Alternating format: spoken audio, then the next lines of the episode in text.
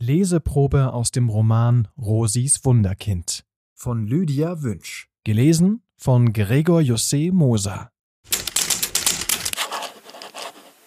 Vorlesungszeit.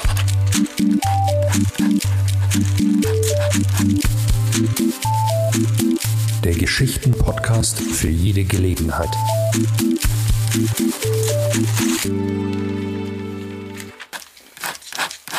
Prolog Es war ein wolkenloser Tag im Juli, als Rosi Almanso verlor. Einer dieser Tage, an denen die Sonnenstrahlen einen wie eine schützende Decke umhüllten. Almanso war gerade fünf Jahre alt geworden und begleitete seine Mama, wie üblich, zum Einkaufen. Doch an diesem Tag langweilte er sich. Rosi wollte sich beeilen, damit sie nachher noch in das nahegelegene Schwimmbad gehen konnten. Doch mit Almanso war Beeilung gerade nicht möglich. Gedankenverloren schlenderte er zwischen den Regalen umher und streifte dabei die Mehltüten mit der Schulter. Rosi sah es schon kommen. Nicht mehr lange und irgendetwas würde herunterfallen oder zu Bruch gehen.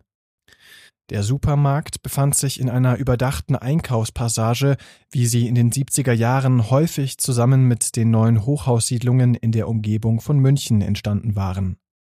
Gleich gegenüber war ein Schreibwarenladen mit allerlei Krimskrams, Süßigkeiten, Zeitschriften und Spielsachen. Almanso liebte es, in diesem Laden zu stöbern. Rosi schlug ihm vor, er könne in den Schreibwarenladen gehen und sich die Sachen ansehen. Aber du bleibst dort, bis ich komme und dich abhole. Nicht woanders hinlaufen, ermahnte sie Almanso noch, bevor er vergnügt davonlief. Rosi dachte daran, dass sie ihm eine Kleinigkeit kaufen würde, wenn sie ihn wieder abholte.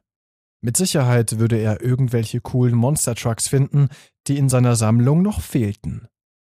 Als Rosi jedoch nach dem Einkauf zum Schreibwarenladen kam, war weit und breit kein Almanso zu sehen. Rosi erinnerte sich bis heute an das Gefühl der Panik, das in ihr aufstieg, während sie mit ihren prallen Einkaufstüten durch die engen Gänge des Schreibwarenladens lief und nach Almanso rief. Sie spürte, wie die Angst sie binnen einer Sekunde innerlich zusammensacken ließ. Haben Sie einen kleinen Jungen hier gesehen? Fünf Jahre alt, hellbraunes Haar und in einer kurzen gelben Hose? Die Kassiererin schüttelte bedauernd den Kopf. Ohne nachzudenken, machte Rosi auf dem Absatz kehrt und rannte zurück in den Supermarkt. Was für eine dumme Idee das doch gewesen war, ihn alleine zu lassen. Wie bin ich nur darauf gekommen? schimpfte sie mit sich selbst. Im Supermarkt rannte sie durch jeden Gang und rief wieder nach Almanso. Dass die Leute sie anstarrten, war ihr völlig egal. In ihrem Kopf überschlugen sich die Gedanken. Wo sollte sie als nächstes suchen? Oder sofort die Polizei rufen? Sie war schon kurz davor, irgendwen anzusprechen, er möge ihr gefälligst helfen, ihr Kind zu finden, als sie an die Kasse kam. Dort stand Almanso mit einem Einkaufswagen voller Süßigkeiten. Die Kassiererin erklärte ihm gerade, dass er Geld brauchen würde, um seine Einkäufe mitzunehmen, und fragte, ob er denn schon Taschengeld bekomme. In dem Moment sah Almanso seine Mama. Erfreut über diese glückliche Fügung der Dinge rief er Mama, ich brauche Tassengeld.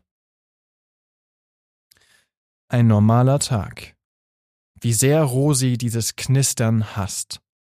Jeden Morgen hört sie es aus dem Lautsprecher über dem Tisch, bevor die Stimme ertönt. Es ist vier Uhr, fünfundvierzig. aufstehen, um diejenigen Insassinnen zu wecken, die in der Bäckerei des Frauengefängnisses arbeiten. Jeden Morgen macht das Knistern Rosi erneut bewusst, wo sie sich befindet. Nur noch eine Minute, denkt sie und räkelt sich in ihrem Bett. Durch das Fenster dringen bereits die ersten Strahlen der Junisonne und kitzeln in ihrer Nase, obwohl es erst kurz vor fünf ist. Aber Rosi steht schließlich freiwillig so früh auf, um ihrer Arbeit in der Bäckerei nachzugehen. Sie schielt mit halboffenen Augen zum Fenster und stellt fest, dass heute ein schöner Tag werden wird. Einer dieser Tage, an denen die Atmosphäre draußen erfüllt ist von Kinderlachen und dem Duft nach Sonnencreme. Freilich kann sie sich das hier im Gefängnis nur vorstellen. Leise macht sich eine Erinnerung in ihr breit. Hatte es nicht früher in ihrem Magen gekribbelt, wenn sie sich auf den bevorstehenden Tag freute? Ein kurzes Aufflackern dieser Lebensfreude spürt sie jetzt, ganz zaghaft. Bei dem Gedanken an den morgigen Tag und die bevorstehende Entlassung aus dem Gefängnis wechseln sich Freude und Angst in Rosi so schnell ab, wie das Aufprallen eines Balls bei einem Tischtennisspiel. Und dabei ist der Juni eigentlich ein guter Monat, um entlassen zu werden, denkt Rosi nun, während sie sich noch ein letztes Mal genüsslich im Bett ausstreckt. Und überhaupt, macht es wirklich einen Unterschied, ob man draußen oder drinnen ist? Das Leben findet doch sowieso immer nur dort statt, wo sie ist. Sie steht endlich auf und stellt den Wasserkocher an, um sich ihren Muckefuck aufzubrühen. Zwei Teelöffel Kaffeepulver, zwei Teelöffel Zucker. Während das Wasser im Kocher heiß wird, sieht sie sich in ihrer 15 Quadratmeter großen Zelle um. Ein Bett, ein Tisch, ein Schrank, ein Waschbecken und eine Toilette.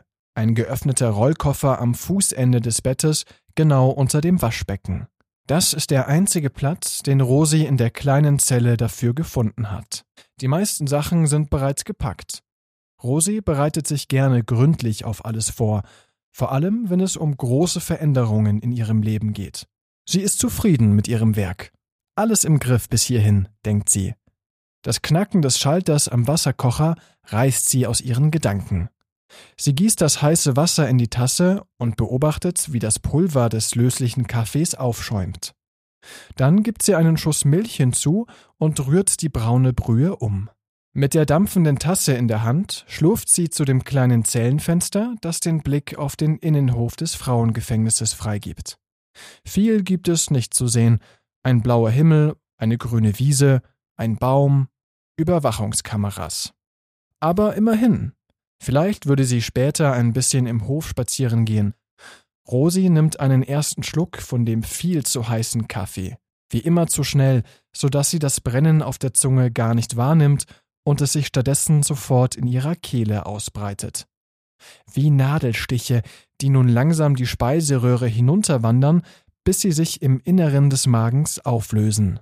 Jedes Mal nimmt es ihr für einen Moment den Atem. Das ist wirklich das größte Problem an dem Möchtegern Kaffee. Man muss ihn heiß trinken können oder warten. Dann lieber heiß. Auch wenn es sie jedes Mal fast von innen verbrennt. Rosi muss dabei an ihre Schwiegermutter Carmella Pascalino denken. Carmella hatte ihr einmal erzählt, wie sie als Kind in Italien immer mit der ganzen Familie aus einem großen Topf gegessen hatte.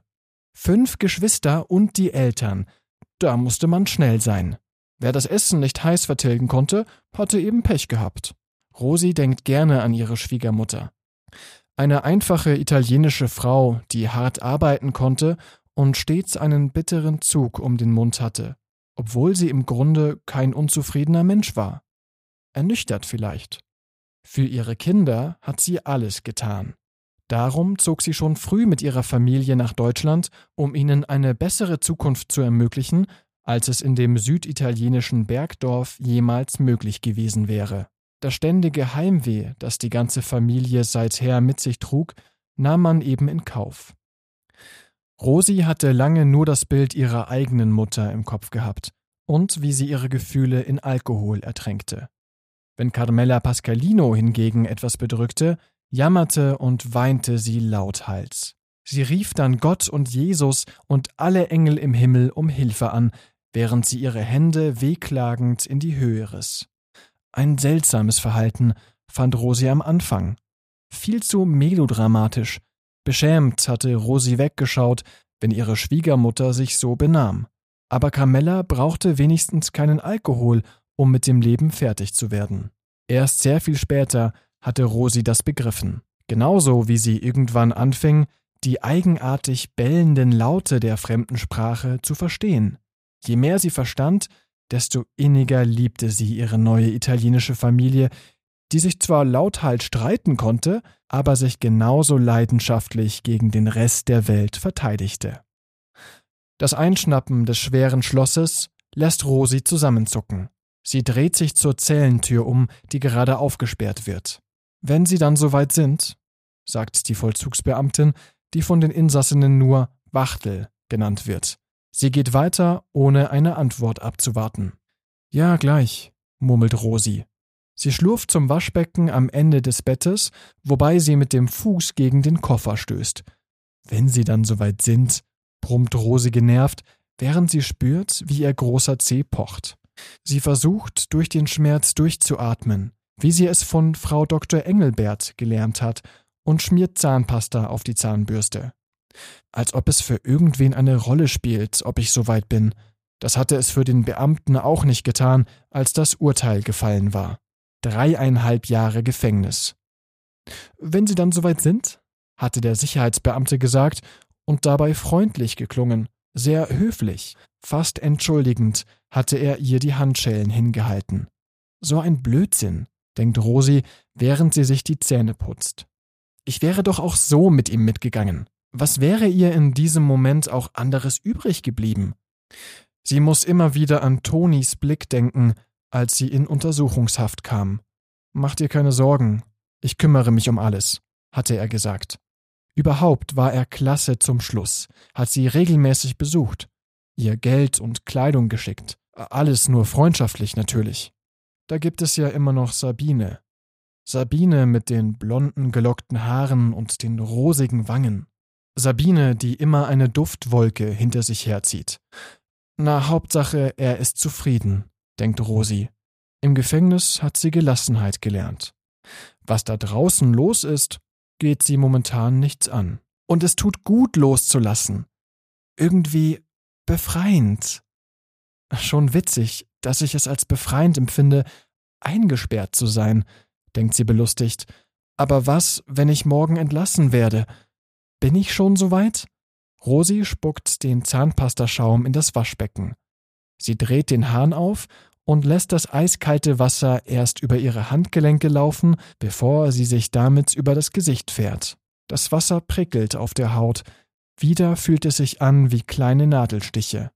Aber Schmerz ist immer noch besser, als gar nichts zu spüren. Außerdem macht es Rosi endgültig wach. Jetzt ist erst einmal die Arbeit dran, denkt sie entschlossen. Heute ist noch ein normaler Tag. Gemeinsam mit den anderen neun Frauen und der Vollzugsbeamtin verlässt Rosi wenig später ihren Trakt B24. Die Bäckerei der Justizvollzugsanstalt befindet sich im Erdgeschoss. Dort sind auch die Essensausgabe, ein etwas größerer Aufenthaltsraum mit Küche, Fernseher und Bücherschrank sowie der kleine Gefängnisladen, der alle 14 Tage aufgesperrt wird. Viel geredet wird nicht, während die kleine Gruppe den dunklen Gang zur Backstube entlang geht. Nur das grelle Neonlicht an der Decke flackert ab und zu, während die Schritte der Frauen durch den Gang hallen. An diesem Tag müssen die zehn Frauen Brot für das ganze Gefängnis backen. An einem massiven Tisch kneten sie den Teig und wirken ihn rund, damit er aufgeht. Es ist ein billiges Mischbrot, das für die Insassinnen der Justizvollzugsanstalt zubereitet wird. Kuchen und andere Süßigkeiten, die sie in der Bäckerei herstellen, werden in eine kleine Filiale außerhalb des Gefängnisses gebracht und dort verkauft. Nur das Brot bleibt für die Gefangenen übrig. Es ist genauso wenig schmackhaft wie der Rest des Essens, das in großen Töpfen zubereitet wird und immer irgendwie nach Urin riecht. Nix gut geschlaff, sagt Francesca zu Rosi und bindet sich ihre schwarzen Locken zu einem Zopf, bevor sie mit dem Kneten beginnt. Sie ist klein und zierlich, so wie viele Italienerinnen, die Rosi kennt. Ihre honigfarbene Haut hat im Laufe der Zeit einen fahlen Ton angenommen. Francesca ist schon seit sieben Jahren im Gefängnis. Weitere acht warten auf sie, verurteilt zu lebenslänglicher Haft wegen Mordes an ihrem Ehemann. In der Nacht, als er schlief, soll sie ihn erschossen haben, während ihre drei kleinen Jungs im Zimmer nebenan von wilden Abenteuern als Seeräuber und Superhelden träumten. Das Ich war nix, das Mafia war, hatte Francesca Rosi einmal erzählt, wobei sie das Wort Mafia beim ersten Mal gar nicht aussprach. Sie sagte Koska und legte dabei den Finger auf den Mund. Erst als Rosi nachfragte, murmelte sie widerwillig die bedrohlichen Silben, als hätte sie ein Stück heiße Kohle im Mund. Es war das einzige Mal, dass sie darüber sprachen. Ob diese Geschichte stimmt, weiß Rosi bis heute nicht. Hier im Gefängnis ist es schwer, die Wahrheit herauszufinden. Jede Insassin erzählt ihre eigene Version der Geschehnisse. Letztlich weiß nur jede Frau selbst, was wirklich passiert ist. Manchmal sprechen die beiden auf Italienisch miteinander. Das ist immer dann der Fall, wenn Francesca über die anderen Insassinnen lästert oder wenn sie Rosi kichernd etwas über ihre heimliche Affäre mit dem verschwitzten Pfarrer Karl Gustav Meschenmoser verrät. Davon abgesehen gibt es hier keine echten Freundschaften. Wenn zwei Frauen sich etwas enger zusammentun, kracht es kurz danach zwischen den beiden, und sie gehen wieder getrennte Wege. Das ist wie ein Gefängnisgesetz, dann werden nur noch wütende Blicke auf den Gängen ausgetauscht. In Gruppen schließt man sich zusammen, um zu tuscheln, und hin und wieder fallen Bemerkungen, die nur die beiden Widersacherinnen zu verstehen scheinen. Bleiben Frauen zu lange unter sich, dann können sie zu einem boshaften Haufen voller Missgunst und Lüge verschmelzen, denkt Rosi. Auch über Rosi gibt es zahlreiche Gerüchte, aber das ist ihr egal. Hier im Gefängnis steht Francesca ihr am nächsten. Das liegt vielleicht zum größten Teil daran, dass Francesca an Rosi hängt wie die Handschellen an den Gürteln der Vollzugsbeamten. Vielleicht liegt es aber auch daran, dass Rosi keine besonderen Forderungen an Francesca stellt. Sie kann einfach in ihrer Nähe sein, ohne viel reden zu müssen. Rosi hat schon lange aufgehört, von anderen Menschen irgendetwas zu erwarten. Sie weiß selbst nicht genau, wann das passiert ist. Vielleicht hat es schon angefangen, als Almanso zur Welt kam und der wichtigste Mensch in ihrem Leben wurde. Mit Almanso änderte sich sowieso alles. An dem Tag seiner Geburt lernte Rosi ein Gefühl kennen, das viel gewaltiger war, als sie es bislang gekannt hatte. Ihr wurde klar, dass von nun an nichts mehr so sein würde wie vorher. Nie mehr würde Rosi sich selbst genügen, nie mehr zufrieden sein, wenn das Kind in ihrem Arm es nicht war. Almanso, ihr kleiner Pirat, ihr Wunderkind.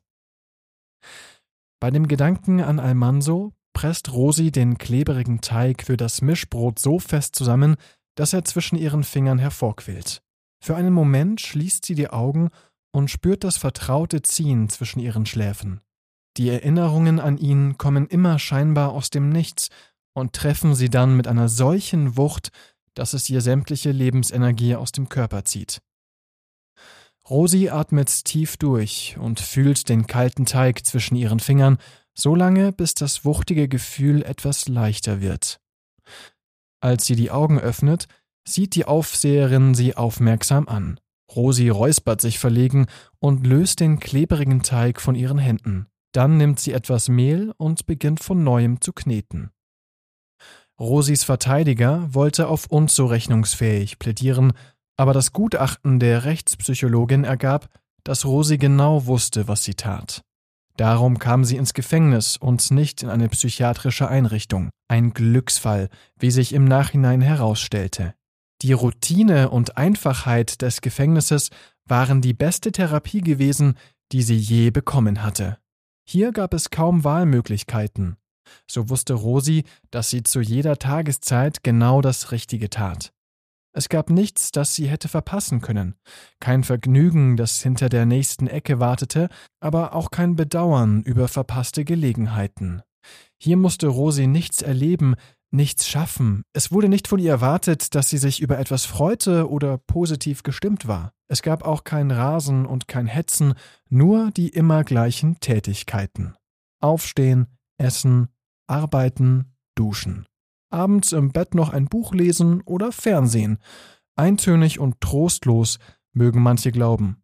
Doch nicht für einen Menschen, der nichts mehr zu finden scheint, das ihm Freude bereiten kann. Erstaunlicherweise war es gerade der einfache Rhythmus im Gefängnis, der Rosi Stück für Stück zurück ins Leben geholt hatte, als würde die starre Routine das Chaos in ihrem Inneren aufräumen. Die Langsamkeit, mit der hier alles geschah, gab ihr die Möglichkeit, sich selbst wieder zu spüren. Rosi hatte endlich genug Zeit, sich in ihren Träumereien zu verlieren, die sie als Kind so oft hatte und sich als Erwachsene abgewöhnte. Doch nach einiger Zeit kamen die quälenden Gedanken zurück an die Vergangenheit, die Gegenwart, die Zukunft. Alles prasselte gleichzeitig auf sie ein und drohte sie zu erdrücken. In dieser Zeit weinte Rosi viel. Sie fing sogar an, Bücher mit Titeln wie Selbstliebe für Anfänger zu lesen. Sie besuchte die Sonntagsmesse bei dem verschwitzten Meschenmoser und versuchte zum ersten Mal in ihrem Leben zu beten. Und dann, irgendwann wenige Monate vor Beendigung ihrer Haftstrafe, kehrte wieder Ruhe ein. Um sie herum wurde es plötzlich ganz still. Sie konnte sich noch daran erinnern, wie es sich anfühlte, allein in ihrer stillen Zelle zu sein, nachmittags, wenn sie von der Arbeit kam, oder abends, wenn um 18 Uhr alle Zellentüren verschlossen wurden.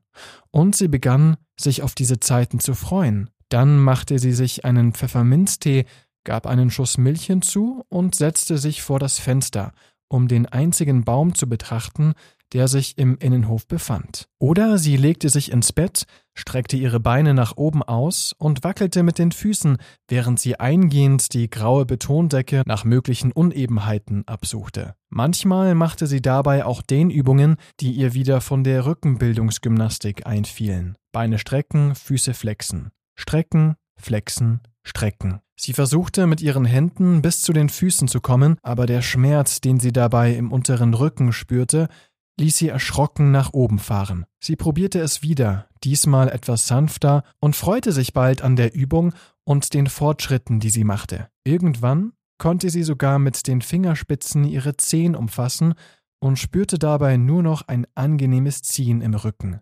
Es war einer dieser Abende voller Stille, als sie zum ersten Mal Frau Dr. Engelberts Stimme hörte. Rosi saß gerade in ihrer Zelle und suchte konzentriert ihre Haarsträhnen nach Spliss ab. Zunächst war es nur ein leises Wispern. Erschrocken hatte Rosi sich umgesehen, doch außer ihr war keiner im Raum. Also widmete sie sich wieder ihren Haarsträhnen. Erst als das Wispern lauter wurde, ging sie auf die Suche nach einer möglichen Quelle. Sie legte ihr Ohr an die schwere Eisentür und lauschte, aber die Geräusche schienen auch nicht von draußen zu kommen, weder von der knisternden Sprechanlage noch von den Wärterinnen, die in regelmäßigen Zeitabständen ihre Kontrollgänge machten. Es dauerte eine ganze Weile, bis Rosi klar wurde, dass die Stimme aus ihrem eigenen Inneren kommen musste. Sie hatte ihre innere Stimme so lange nicht mehr wahrgenommen, dass sie keine Ahnung hatte, wie sie sich anhören würde, dass sie ausgerechnet den warmen, aber immer professionellen Tonfall ihrer früheren Therapeutin haben könnte, erstaunte sie. Sie legte sich auf das Bett und schloss die Augen. Geduldig wartete sie, bis sie wieder zu hören sein würde. Aber jetzt dauerte es eine Zeit lang, bis Frau Dr. Engelbert sich wieder meldete. Da sind Sie ja, war das Erste, das Rosi verstand. Schön, Sie zu sehen. Wir sollten es bei Gelegenheit mal wieder mit dem Wutkissen probieren. Was meinen Sie? Rosi wusste nicht, ob man einer inneren Stimme in Gestalt einer Therapeutin antwortete, also sagte sie zunächst nichts. Erst als mit der Stimme auch die Bilder von Frau Dr. Engelberts schmalem Gesicht mit den aufmerksamen braunen Augen auftauchten, versuchte Rosi es mit einer Antwort. Lieber nicht das Wutkissen sagte sie zu ihr und freute sich über ihre eigene Entschlusskraft. Ich würde lieber reden. Frau Dr. Engelbert nickte, und Rosi begann, zögerlich und wir anfangs, dann immer klarer. Sie versah ihre Erzählungen mit immer mehr Details und schmückte sie aus. Manchmal so sehr, dass sie sich gar nicht mehr sicher war, ob sie noch die Wahrheit erzählte und Frau Dr. Engelbert ein verzerrtes Bild von ihrer Geschichte bekam. Dann ging Rosi gedanklich ein paar Schritte zurück und versuchte, sich besser zu erinnern. Sie probierte eine neue Perspektive aus, verwarf die alten Gedanken oder schob sie nur beiseite, um sie an anderer Stelle wieder einzufügen, bis die Geschichte irgendwann komplett vor Rosi lag. Wie ein Roman, der nur in ihrem Inneren existierte. Sie spürte, dass es jetzt nichts mehr hinzuzufügen gab. Sie hatte den letzten Punkt gesetzt und war nun zufrieden und wehmütig zugleich. Der Prozess des Erzählens war intensiv gewesen. Manchmal hatte sie gelacht, oft hatte es geschmerzt, aber es war befreiend. Und jetzt, da es vorbei war, wusste Rosi gar nicht mehr, wie sie alleine mit der Stille auskommen sollte. Und so blätterte sie von Zeit zu Zeit in der fertigen Geschichte in ihrem Kopf und las Frau Dr. Engelbert Auszüge daraus vor. Heute, am Tag vor ihrer Entlassung, ist Frau Dr. Engelbert stiller als sonst. Aufmerksam beobachtet sie Rosi, während diese ihrer Arbeit in der Bäckerei nachgeht und um halb zwölf mit Francesca im Pausenraum zu Mittag isst. Als Rosi noch regelmäßig zu Frau Dr. Engelbert in die Praxis kam, hatte sie das immer sehr nervös gemacht, aber mit den durchdringenden Blicken der imaginären Frau Dr. Engelbert kommt Rosi gut klar. Sie weiß mittlerweile, dass die Therapeutin das tut, um herauszufinden, wie es Rosi gerade geht. Das ist heute besonders wichtig, denn ab morgen wird sich alles ändern. Rosis ganze Routine wird empfindlich gestört werden. Dann kommt die rücksichtslose Realität zurück, die sich kaltschneuzig zwischen Rosi und ihre Stille schieben wird. Und Frau Dr. Engelbert möchte sicher gehen, dass Rosi darauf vorbereitet ist. Je weiter dieser letzte Tag fortschreitet, desto weniger kann Rosi verhindern, dass die Gedanken sich wieder zurück in ihr Inneres schieben und die Vergangenheit wieder vor ihr auftaucht wie ein Film auf einer übergroßen Leinwand. Es ist der Film ihres eigenen Lebens, und sie kann sich noch nicht entscheiden, ob sie ihn mag. Eine Tür, die man hinter sich schließen kann. Mittags nach der Arbeit geht Rosi wie immer zuerst unter die Dusche, um die Mischung aus Schweiß und Mehl abzuwaschen. Bis zum Abend um 18 Uhr dürfen sich die Insassinnen nun frei auf ihrem Stockwerk bewegen, um zu duschen, ihre Wäsche zu waschen oder sich in der Gemeinschaftsküche etwas zu kochen. Fast fühlt es sich wie ein normales Leben an, das nun auf wenige Quadratmeter reduziert ist. Die anderen Bäckerinnen haben den Duschraum bereits verlassen. Nur Rosi bleibt noch einen Moment länger unter dem warmen Wasserstrahl. Sie schließt die Augen und sieht wieder Frau Dr. Engelbert vor sich, die sich den Vormittag über im hintersten Winkel ihrer Wahrnehmung versteckt gehalten hat. Wollen Sie jetzt darüber sprechen? fragt Frau Dr. Engelbert Rosi schüttelt den Kopf so heftig, dass das Wasser aus ihren langen Haaren nach allen Seiten spritzt und die Tropfen an den Glaswänden der Duschkabine noch einen Moment verzweifelt hängen bleiben, bevor sie hinabfallen.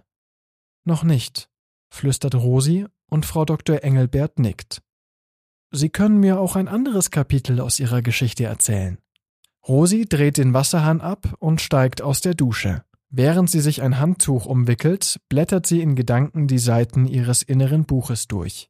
Sie sieht in den beschlagenen Spiegel und nickt ihrem schemenhaft erkennbaren Bild darin zu. Sie hat sich für ein Kapitel entschieden. Vielleicht, weil es ihr zeitlich passend scheint für einen sonnigen Junimorgen wie heute. Rosi war 18 Jahre alt und erst kürzlich von zu Hause ausgezogen. Sie saß auf dem Fensterbrett ihrer kleinen Mietwohnung im Münchner Norden und ließ sich die Sonne ins Gesicht scheinen. Vorlesungszeit. Vorlesungszeit ist eine M945 Produktion. Ein Angebot der Media School Bayern.